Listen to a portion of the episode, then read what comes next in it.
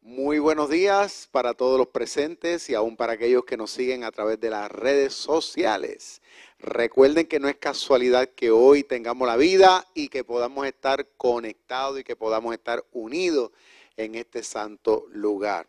Hoy vamos a estar eh, tratando un tema muy, muy interesante y lleva por título así, la vejez no tiene parte ni suerte con nosotros. Repito, la vejez no tiene parte ni suerte con nosotros. Ahora vamos a hacerlo de una manera mucho más personal. Diga conmigo, la vejez no tiene parte ni suerte conmigo. Ahora mira que está a tu lado y dile, tampoco contigo. Hay un versículo bíblico eh, que está en Deuteronomio capítulo 29, es el versículo 5, que vamos a utilizar como base para esta maravillosa revelación que Dios tiene preparada para ti, para mí en el día de hoy. Y dice así, y yo os he traído, dice el Señor, y yo os he traído 40 años en el desierto vuestros vestidos no se han envejecido sobre vosotros, ni vuestro calzado se ha envejecido sobre vuestro pie. Ahora lo voy a leer otra vez para que podamos entender un poquito mejor. Dice así, y yo os he traído 40 años en el desierto, vuestros vestidos no se han envejecido sobre vosotros ni vuestro calzado se ha envejecido sobre vuestro pie. Amén. Hay algo que los años que yo llevo de cristiano y que ¿verdad? tenga yo memoria, creo que son un poquito más de 40, no voy a decir el piquito. Pero llevo 20, ya voy ahora a cumplir en octubre, si Dios lo permite, 28 años también de ministerio pastoral consecutivo. Hay algo que a través de mi experiencia de fe cristiana, claro está, aparte de mi encuentro y de mi perdón con Cristo, aparte de eso, lo que, lo que ha impresionado siempre y ha marcado mi vida como cristiano es saber acerca de la soberanía de Dios. Ahora, para usted tal vez ese término soberanía, tal vez algo novedoso, es algo que escuchamos, por ejemplo, cuando se habla acerca de los, de los países, ¿verdad? De los estados. Dice, este país o este estado es soberano, whatever. Pero tal vez en términos de la fe cristiana se le hace difícil entender o aplicar ese término. Pero cuando hacemos un análisis de la Biblia desde Génesis y Apocalipsis, lo que es la soberanía de Dios es una realidad vibrante que está a tu favor y que está a favor mío. ¿Puedes decir amén? Ahora bien, esta palabra soberanía significa que sobre la vida suya y sobre la vida mía existe de parte de Dios un cuidado. Diga conmigo cuidado. Pero también hay una protección, diga protección. Cuidado, protección. Cuidado, protección. Lo que es el cuidado y la protección es algo que de parte de Dios sobre la vida de cada cristiano, ya lleve poco o mucho tiempo, la Biblia nos asegura que de forma sobrenatural esa soberanía está las 24 horas del día. Pero también está los 60 minutos de una hora y está las 525.600 minutos de un año. Está sobre tu vida y sobre la mía, aunque no lo parezca. Las milésimas de segundo o segundos, tanto así que la Biblia dice que no hay un cabello que caiga de nuestra cabeza a menos que Dios no lo sepa. Quiere decir que tu vida y la mía está en el conocimiento y está bajo el cuidado de Dios.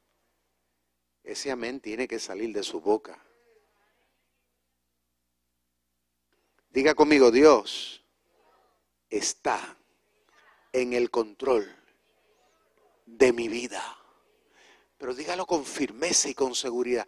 Dios está en el control de mi vida. Usted tiene que decir eso. Lo tenemos que repetir constantemente, porque es como que una medicina para nuestra realidad, para la realidad que podamos estar viviendo, sean buenas o sean malas. Ahora, hay algo que al principio de este versículo bíblico, fíjese que leímos solamente un versículo, pero de ese versículo Dios nos está dando una palabra, un mensaje en el día de hoy. Y al principio del versículo, cuando leemos, escuchen bien, el Señor le dice a su pueblo en Israel, a Israel que estaba en una condición difícil. El Señor le dice que Él había permitido que ellos estuvieran a punto de enfrentar una vivencia durante 40 años en ese escenario llamado desierto. Ahora usted en este tiempo, ¿verdad? Se, se, nos hace un poco difícil pensar o imaginar de que Dios permita. Cuando se supone que por lo general, no, lo que uno escucha por ahí, lo que dice mucha gente, es que Dios no puede permitir ciertas cosas. Pero cuando leemos la Biblia, Dios le dice a este pueblo de 3.5 millones de personas que habían salido de la esclavitud, Dios le dice que Él había permitido y los había llevado a vivir esa experiencia de desierto por ese término de tiempo. Ni un minuto más, ni un minuto menos. En otras palabras, que fue voluntad de Dios.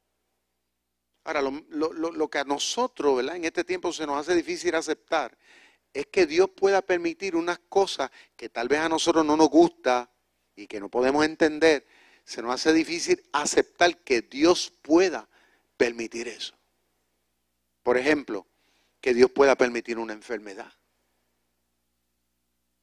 Yo he escuchado gente que me han dicho a mí, no, pastores, que Dios no puede permitir eso. La Biblia dice que, que la sangre de Cristo nos limpia de todo y esto y esto. Y claro, eso es cierto. Eso es cierto, hasta un punto. Pero hay algo que obviamos y es que cuando Jesús nos enseña acerca de la oración, el Padre nuestro, hay algo que hay que siempre tomar en cuenta en nuestras oraciones. Cuando le, cuando le pedimos y cuando le rogamos a Dios siempre hay que añadirle a eso que se haga tu voluntad. Porque muchas veces va a ser la voluntad de Dios que tú y yo pasemos por situaciones que a veces no entendemos y que a veces no queremos. Pero que a fin de cuentas Dios sabe que son necesarias. Diga conmigo necesarias. Son necesarias. Porque porque hay algo bueno detrás de eso que Dios está haciendo, aunque tal vez al momento nosotros no lo podemos ver. La Biblia dice, a fin de cuentas, que todo obrará para el bien. No para el mal, para el bien. Por más, por más amargo, por más insoportable, por más molestoso que sea, a fin de cuentas, todo va a obrar con un propósito de que nosotros crezcamos, de que nosotros maduremos, de que nosotros podamos realmente eh, eh, ser personas mucho más determinantes, que podamos honrar más a Dios. Alaba lo que Él vive. Diga conmigo todo, obrará para bien. Hay un interesante aquí que Dios también añade a esta palabra, ¿verdad? Que le dice, he permitido que enfrenten su desierto. Pero Dios dentro de ese mensaje le está queriendo decir también al pueblo de que a pesar de que Él permita unas cosas, pero Él iba a estar allí con ellos. Y dentro de todo lo que Dios pueda estar diciéndole a ellos, como nos está diciendo a nosotros aquí hoy, y no podemos obviar eso, no podemos descartar esa realidad bajo ninguna circunstancia.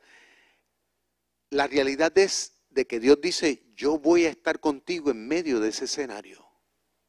O sea que Dios va a estar con su pueblo aún en medio de la enfermedad. De que Dios iba a estar con su pueblo aún en medio del frío en el desierto que ellos iban a atravesar. Porque en un desierto de noche, yo no sé si usted sabía, en un desierto baja la temperatura a cero. En ese tipo de desierto baja, pero bien, bajito. O sea, es como que, un contraste bien dramático de la noche y el día. O sea, de día es un calor insoportable. Y máximo en ese tipo de desierto, donde no hay árboles. ¿Usted me entiende? Usted esté expuesto a, los rayos del sol constantemente. Usted se imagina a ellos 20, eh, bueno, no 24 horas, pero 12 horas del día bajo esos rayos del sol constantemente. No debe ser fácil. Pero Dios le dice que en medio de esa situación, Él iba a estar ahí. Y que iba a estar en medio de las limitaciones en términos de los alimentos. ¿Por qué? Porque cuando ellos estaban en Egipto podían comer en abundancia todo lo que les daba la gana, pero ahora estaban en un desierto, en una situación donde no podían ir al, al mercado ni al supermercado a comprar lo que querían. En otras palabras, dependían de lo que Dios proveía. Pero Dios le dijo, aún allí yo voy a estar con ustedes en medio de la limitación de la escasez. Alaba lo que Él vive. ¿Cuántos, alaban ¿Cuántos se atreven a alabar a Dios aquí hoy? Se ha atrevido y alaba a Dios en medio de tu crisis. Hay que ser atrevido y pantalonú, como decimos nosotros en Puerto Rico. Hay que ser un cristiano bravo y convencido, maduro de verdad para decir amén, gloria a Dios en medio de la crisis decir Dios está conmigo. ¿Eh? Dios le estaba diciendo a ellos que en medio de, que estuvieran a los peligros de las serpientes, porque lo que hay en un desierto son serpientes venenosas y escorpiones venenosos, arañas venenosas. A pesar de todo eso, Dios le dice, yo voy a estar ahí contigo. y no hay una cosa más maravillosa en la vida de un cristiano que entender esa realidad. Que a pesar de que Tal vez cuando llegues al trabajo te den la noticia de que es tu último día, tú entender de que a pesar de todo Dios está ahí. Que para el hombre y la mujer natural de este tiempo es incomprensible, porque lo primero que es que, tú sabes, volamos los fusibles y comenzamos entonces a, a, pensar, ¿y qué pasó aquí? Y yo que le he sido fiel a Dios, ¿y cómo es posible? A mí me declararon una palabra y no entiendo, ¿y, y cómo ¿Y qué, qué, sucederá? ¿Quién va a pagar las cuentas? Es lo primero que, que, que eso no viene a la mente. Porque tal vez lleguemos a la oficina del médico y el médico entonces mira así y nos mira a los ojos, mira el papel, nos mira a los ojos nos dice, ¿sabes qué? Tienes una condición delicada. Uno dice, no puede ser.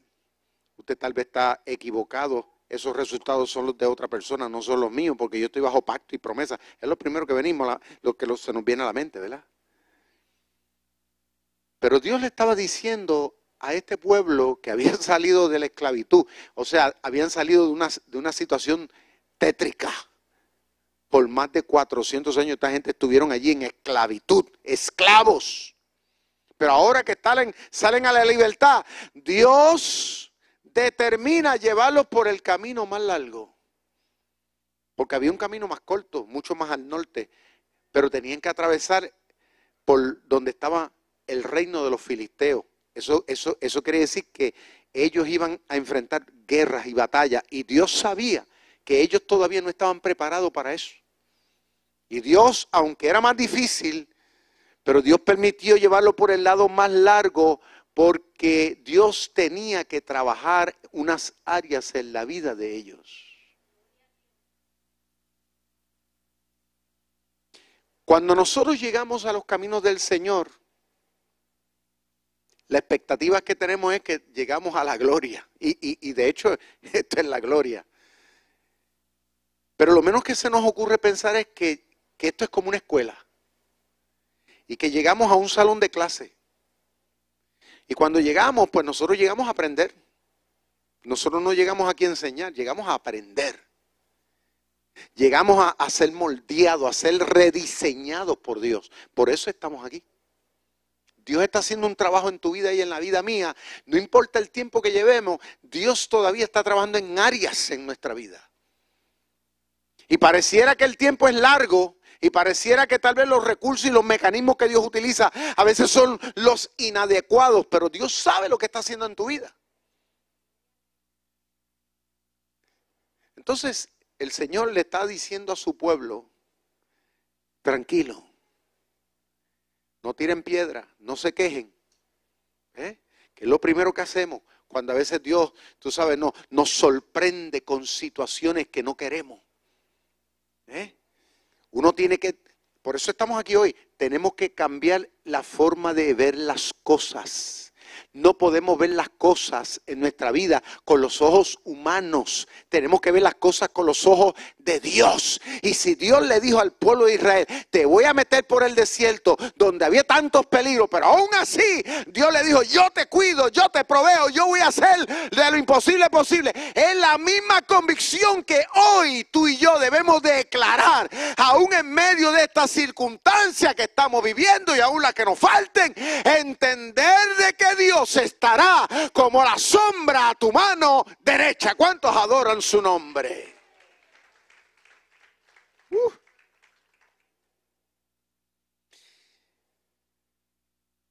Mire, ahora, ahora vamos a entrar de lleno al tema en un sentido. Acuérdense que el tema es, la vejez no tiene parte ni suerte con nosotros, es el tema. Pero vemos que en ese verso, luego de Dios decirle que los iba a llevar a esta situación, pero aún así él iba a estar, Dios le hace unas garantías adicionales, específicas, de cosas que en la vida de ellos eran motivo de preocupación, como en la vida tuya en la vida mía. Hay cosas que son motivo de preocupación, como lo es el matrimonio, como lo son los hijos, como es la salud, como es el dinero, ¿Tú me entiendes? Lo que, los planes y, y, cosas que tienes en tu cabeza, el llamado, el ministerio, todo eso son motivos de preocupaciones de todo ser humano. Y máxime de nosotros los cristianos. Pero el Señor ahora pasa y le dice, y lo voy a leer, vuestros vestidos no se han envejecido sobre vosotros. Interesante que ahora Dios le hace entender a ellos de que milagrosamente, porque eso es, una cosa milagrosa, Dios iba a trabajar o había trabajado sin que ellos se dieran cuenta, durante todo ese tiempo que estaba pasando, Dios había tenido un cuidado bien particular con relación a la ropa que ellos llevaban puesta. Y uno pensaría, oye, hasta en eso Dios se mete. Porque uno, uno, lo menos que se nos ocurre pensar es eso. A un ser humano común y corriente. Uno dice, hay cosas que Dios se mete, pero en otras no. Pero Dios le dice a ellos, porque Dios sabía que esto era un motivo de preocupación, porque en un desierto, como les dije, de día hace mucho sol, mucho calor, y de noche hace mucho frío. Quiere decir que entonces la ropa en, ese, en esa situación es sumamente importante. ¿Por qué? Porque tiene que ser una ropa, aunque fresca, pero a la vez tiene que también protegerte del frío. Y no puedes gastarse la ropa bajo ninguna circunstancia porque entonces de noche corre peligro. Pero es interesante esto, mire, cuando usted está en un desierto, usted está más unos, como ya, ya le dije, unos, unos peligros y unas amenazas tremendas. Pero hay algo en particular, y es que la arena, la arena en sí, aunque parece algo insignificante, pero la arena cuando es constante es sumamente peligrosa. ¿Por qué? Bueno, nosotros aquí en Puerto Rico lo vivimos constantemente con la arena del desierto. Y uno dice, pero ¿cómo eso que viene de allá tan lejos? Esa, esa nube, cuando a veces nos levantamos en la mañana, uno lo que ve, lo que le llaman aquí, la bruma. ¿eh? Y oye, esa bruma bastante que nos mete a todos, ¿no? A estar cogiendo pompa y cogiendo tratamiento y la sinusitis y los problemas respiratorios, ¿verdad que sí? Y, y vuelve otra vez la bendita bruma. Ahora imagínese usted estar constantemente en medio de una bruma, en medio de un desierto, porque ahí se levantan tormentas constantemente. O sea, esta gente estaban expuestos a eso, pero ¿qué pasa? Pero la arena es, algo, como les dije, que, que a la vez es tan pareciera insignificante, pero es algo que gasta. Bueno, tanto así que se hace lija y la utilizan incluso para, para desgastar los metales cuando se utiliza a presión.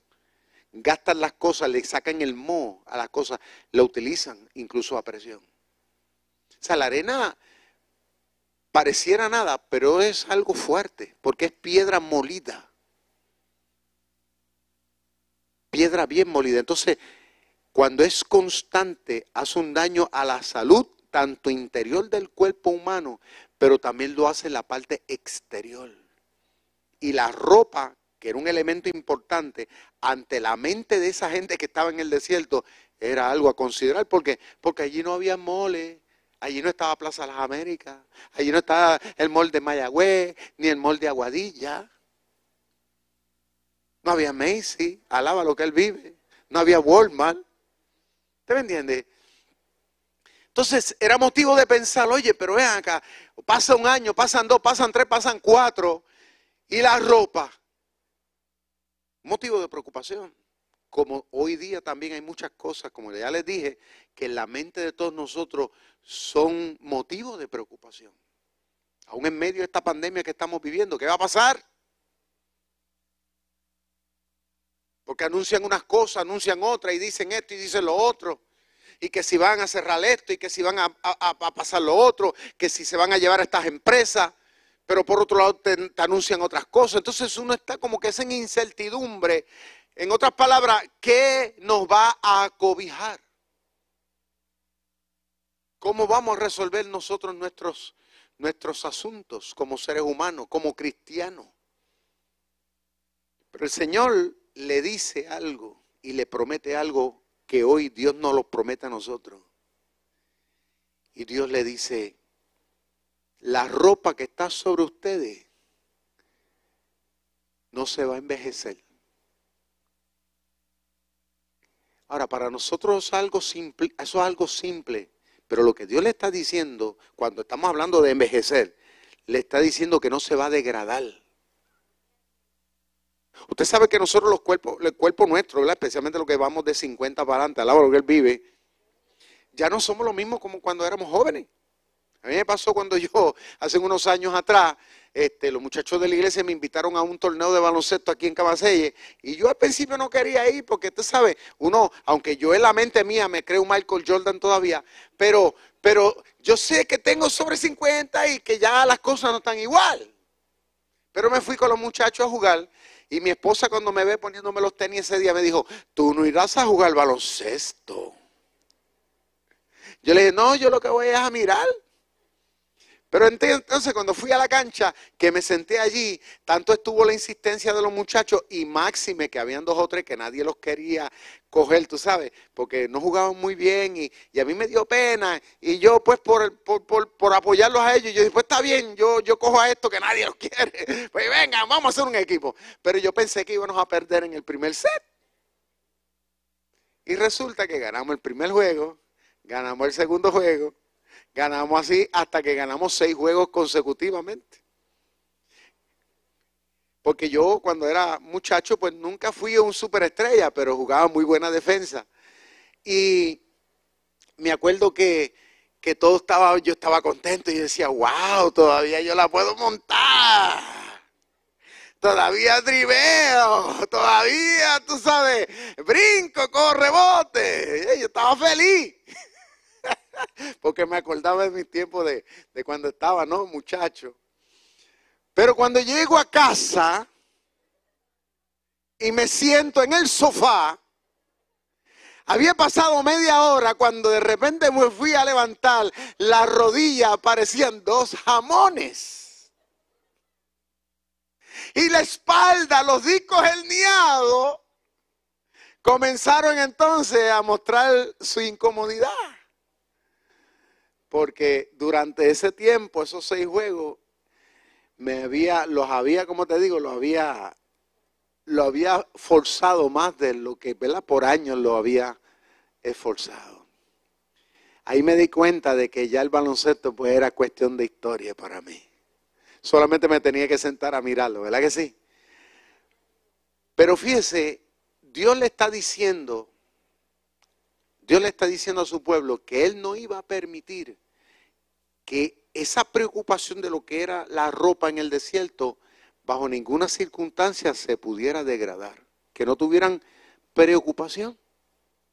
Entonces, ¿qué es lo que Dios me está diciendo hoy? Te está diciendo a ti hoy, como cristiano, por cierto, que tú y yo debemos abrigar el pensamiento de lo que la Biblia dice, que tú y yo ahora, a diferencia de antes, ahora estamos bajo los pactos de Dios. ¿Sabe lo que son los pactos? Son, son promesas que Dios ha hecho, escúchame bien, sin que tú y yo lo merezcamos, pero Dios ha determinado hacer una cosa y aunque pase el tiempo y aunque pase lo que pase y diga lo que diga, aunque se levante quien se levante, Dios dijo que va a hacer y Él lo hará. Aunque tú te caigas en el camino y aunque tal vez no lo entiendas, Dios lo va a hacer. Y aunque la gente lo niegue y la gente se resista, Dios lo va a cumplir. Y aunque la gente diga que no, Dios seguirá diciendo que sí.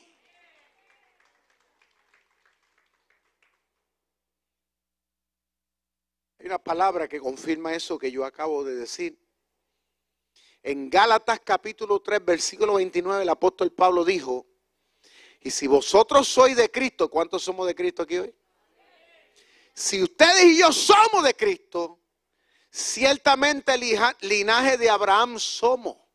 O sea, somos parte de esta gente. Estamos parte de, de lo... Igual como Dios dijo que iba a ser en la vida de ellos, también Dios va a ser en la vida tuya y en la vida mía hoy. Por eso Pablo dice, y somos herederos según lo que Dios prometió, según su promesa. O sea que si Dios prometió a ellos cubrirlo, Dios prometió cubrirte a ti y cubrirme a mí. Quiere decir que mientras la gente se queja y la gente se frustra y la gente se desorienta, tú y yo nos podemos sentar tranquilos, aún en medio de la crisis, y saber que Dios cumplirá su propósito en nosotros. Ahora, pero viene que Dios pasa de la ropa, ahora pasa a decirle otra cosa. Y Dios le dice, no tan solamente la bendición está en que la ropa no se va a envejecer. Dios le dice, tampoco los calzados que ustedes tienen, tampoco se van a envejecer. Oye, yo no sabía que Dios se metía en eso también. Ahora era motivo de preocupación. Como les digo, un desierto, la arena gasta. Ahora, usted sabe que los pies nuestros son los que nos llevan a los escenarios. Bueno, de hecho, por eso llegamos aquí hoy. Los pies suyos los trajo aquí. Yo estoy seguro que no hubo nadie aquí que hubo que cargarlo, ¿verdad? Todos llegamos aquí caminando. Mañana usted va a ir a su trabajo caminando. Claro, se montará en su carro, su motor, su bicicleta, pero parte del trayecto usted lo hace caminando. Usted va a divertirse caminando. Usted va a hacer sus quehaceres, lo que sea, la vida, todo lo que logre en su existencia humana, lo hace caminando. Quiere decir que los pies nuestros son importantes porque son los que nos llevan hacia el propósito. Era importante la protección de los pies y era motivo de preocupación de ellos. como lo es para nosotros hoy día, en cierto punto. ¿Por qué? Porque imagínese usted, la arena es caliente. Durante el día es caliente. Y además de eso, si no está bien protegido, la arena constante en los dedos también te puede ocasionar también, óigame, que se nos pele la piel y todo ese tipo de cosas. Y si se rompe, hay problema, porque pasa como cuando uno va a la playa. Yo voy a la playa y como tengo tan sensible los pies, yo puedo caminar dos o tres pasos, pero ya cuando de repente me comienza a picar, le deja correr, se ha dicho. Entonces, el Señor le dice a su pueblo que Él no iba a permitir que ese otro elemento importante para la sobrevivencia en ese escenario, Él no iba a permitir, en otras palabras, milagrosamente, Él iba a hacer que se mantuvieran nuevos. Como cuando usted se pone un par de zapatos, usted sabe. Usted sabe cuando usted con zapatos y los saca de la caja, o unos tenis nuevos, usted los saca de la caja, oye, huelen tan chévere, ¿ah? y, y usted se lo pone y como que tienen una suspensión, ¿no? Ay, qué comodidad, diferente, porque los zapatos viejos aquellos ya estaban gastados, oye, ya me estaban pelando, ah, pero estos nuevos no, ahora está, usted está ready to go. Dios le dice, que los zapatos que tenían 40 años, él no iba a permitir que se envejecieran. En otras palabras, se desgastaran, se les rompiera la suela, nada. Y eso es un mensaje para nosotros los cristianos en el siglo XXI. ¿De qué? de que hay otro elemento que está a favor nuestro, el cual tampoco se envejece. Y es lo que la Biblia le llama, escuche bien, los propósitos de Dios. Como les dije, tus pies te llevan hacia los propósitos, hacia los escenarios. ¿Eh? Nos lleva inclusive a cumplir el propósito y la voluntad de Dios.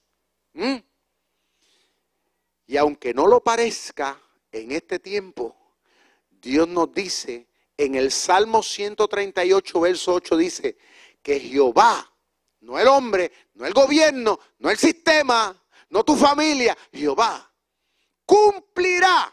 En otras palabras, Él hará lo imposible para que el propósito, o sea, lo que Él determinó contigo y conmigo, se pueda cumplir. Ese fue el pensamiento del salmista David, que pasó por muchos retos y desafíos en su tiempo también.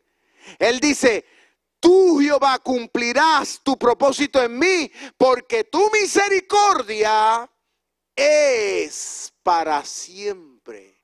¿Sabe lo que significa misericordia? Significa que una persona se pone en el lugar de tu problema y de tu necesidad. Quiere decir que para nosotros hoy, que aunque no lo parezca, muchas veces Dios nos va a permitir que pasemos por distintas situaciones, igual como pasa cualquier hijo de vecino, pero con una diferencia.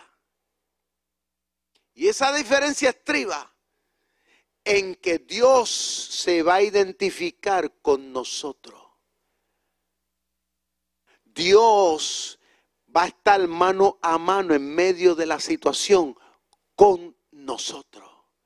Y eso es lo que lo hace distinto y lo hace diferente. Le puede dar un aplauso fuerte a Dios.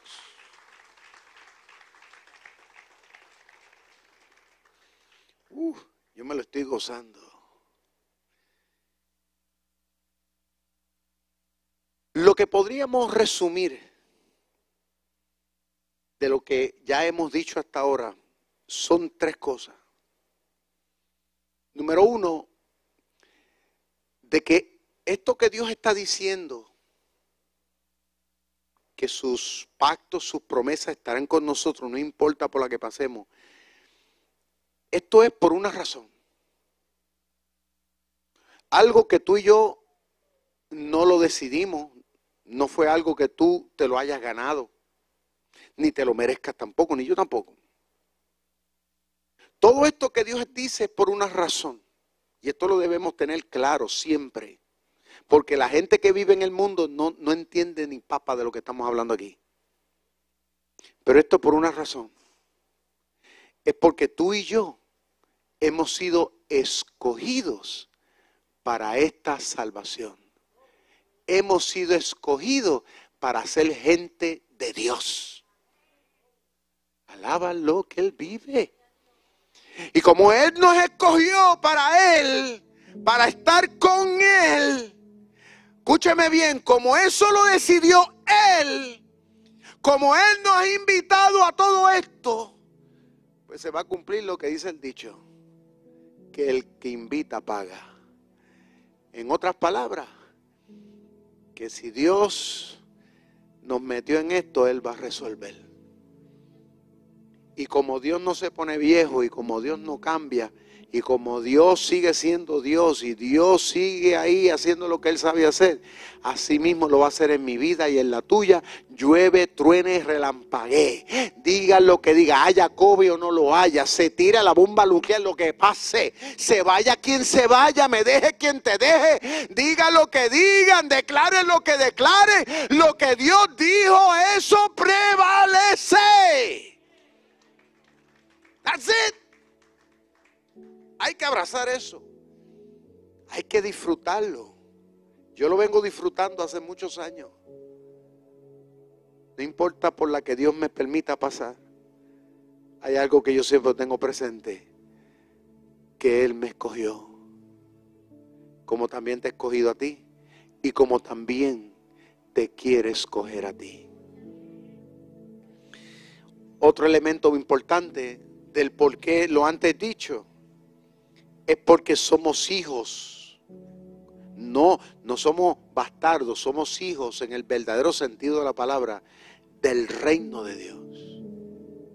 Mira que la nación de Israel, a diferencia de todas las naciones que en ese momento estaban allí, tal vez todos los demás tenían sus territorios, tenían, tenían sus fuentes de agua, tenían su forma de, de, de su agricultura, de su ganado, todo lo tenían. Los demás países en ese momento, mientras ellos estaban en el desierto, tal vez todos los demás parecieran estar en mejor condición que ellos. Pero había algo que esta gente tenía a favor en el desierto. Era que Dios estaba allí con ellos. Hay gente que yo he conocido que viven en buenas casas. Y no es malo vivir en buenas casas. Y yo conozco gente que tiene mucho dinero para comprar lo que quiere y para comer la mejor comida que usted pueda vender por ahí. Pero hay una cosa que no tienen. La presencia de Dios ahí. Cuando uno más la necesita. Yo conozco gente que, que no le falta absolutamente nada materialmente hablando. Pero viven con un vacío en el corazón.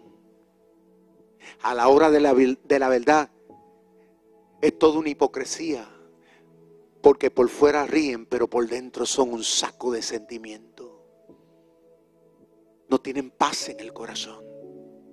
No tienen un sentido claro hacia dónde van, ni hacia dónde, ni de dónde vienen.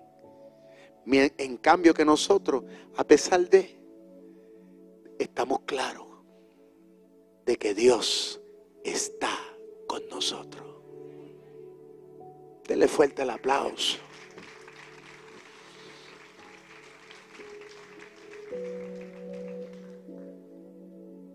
Y para ir terminando hay otro elemento y es el elemento de propósito, que en inglés sería purpose. Mire que vivimos en un mundo tan extraño. En el, tiempo que estamos viviendo actual es un tiempo donde hay tanta y tanta y tanta negatividad. Esto es una cosa terrible. Encontrar un lugar donde haya, tú me entiendes, palabra, solución, donde haya alternativa buena, cosas que te, que te den paz, satisfacción y que te ilumine. Eso, eso, eso hay que buscarlo como, como se busca una aguja en un pajal. Algo bien difícil bien difícil. Propósito. Eso significa que tu vida tiene un sentido. Que tu familia, tu matrimonio tiene un sentido. Que tiene una dirección importante. Que trasciende la situación que es valiosa. Eso el mundo no lo tiene.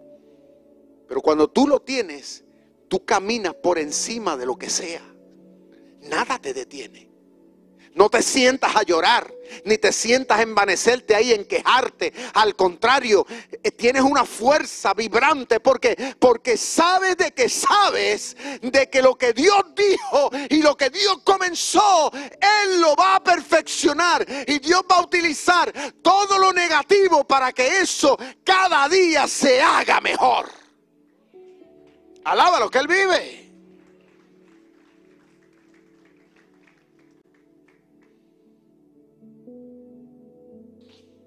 Hay una palabra que en mi diccionario yo la he hecho mía siempre y es la palabra de, determinado. Determined. Esa palabra yo la he hecho mía y vivo basado en eso. Vivo determinado. O sea, voy hacia la meta. ¿Por qué? Porque sé que Dios lo dijo. tiran bombas aquí, pasa aquello, me ponen aquella situación y este obstáculo y este problema y aquello y lo otro. ¿Y qué hago yo? Sigo para adelante y le hago así, me esquivo, doy para acá. Hay, momentos que me paro un poquito, cojo aire y sigo caminando y pero no me detengo porque porque sé que lo que Dios empezó no se envejece. Por eso he llegado a estar casi 42 años sirviendo al Señor y llevo 28 años consecutivamente sirviéndole. En medio de tantas discrepancias y en medio de tantos cambios y en medio de tantas situaciones, el pastor Víctor Vázquez sigue igual. Porque el Dios que yo le sirvo es el mismo que comenzó conmigo cuando comencé el 3 de octubre del año 1993. Él no ha cambiado. Por lo tanto, mi pensamiento no puede cambiar. No te des el lujo de que Satanás envejezca tu corazón y que permita que los sueños y propósitos de Dios se envejezcan en ti. Hay cosas que entre más pasa el tiempo y entre más envejece son buenas, por ejemplo, como el vino, ¿no? Pero eso son algunas cosas. Pero hay algo que dice aquí. Las cosas de Dios no se, no se degradan. Siguen tan firmes como en un principio. Y si Dios dijo que te ama, Dios te seguirá amando siempre. Alaba lo que Él vive. Y si Dios dice que te escogió con un propósito, aunque pase el tiempo, y, no lo, mucha gente tal vez lo duda, pero yo soy de los que pienso que Dios te escogió. Y si Dios te ha bendecido, Dios te bendijo una vez y para siempre. Y yo lo creo. ¿Cuántos lo creen? ¿Cuántos están aquí que lo creen?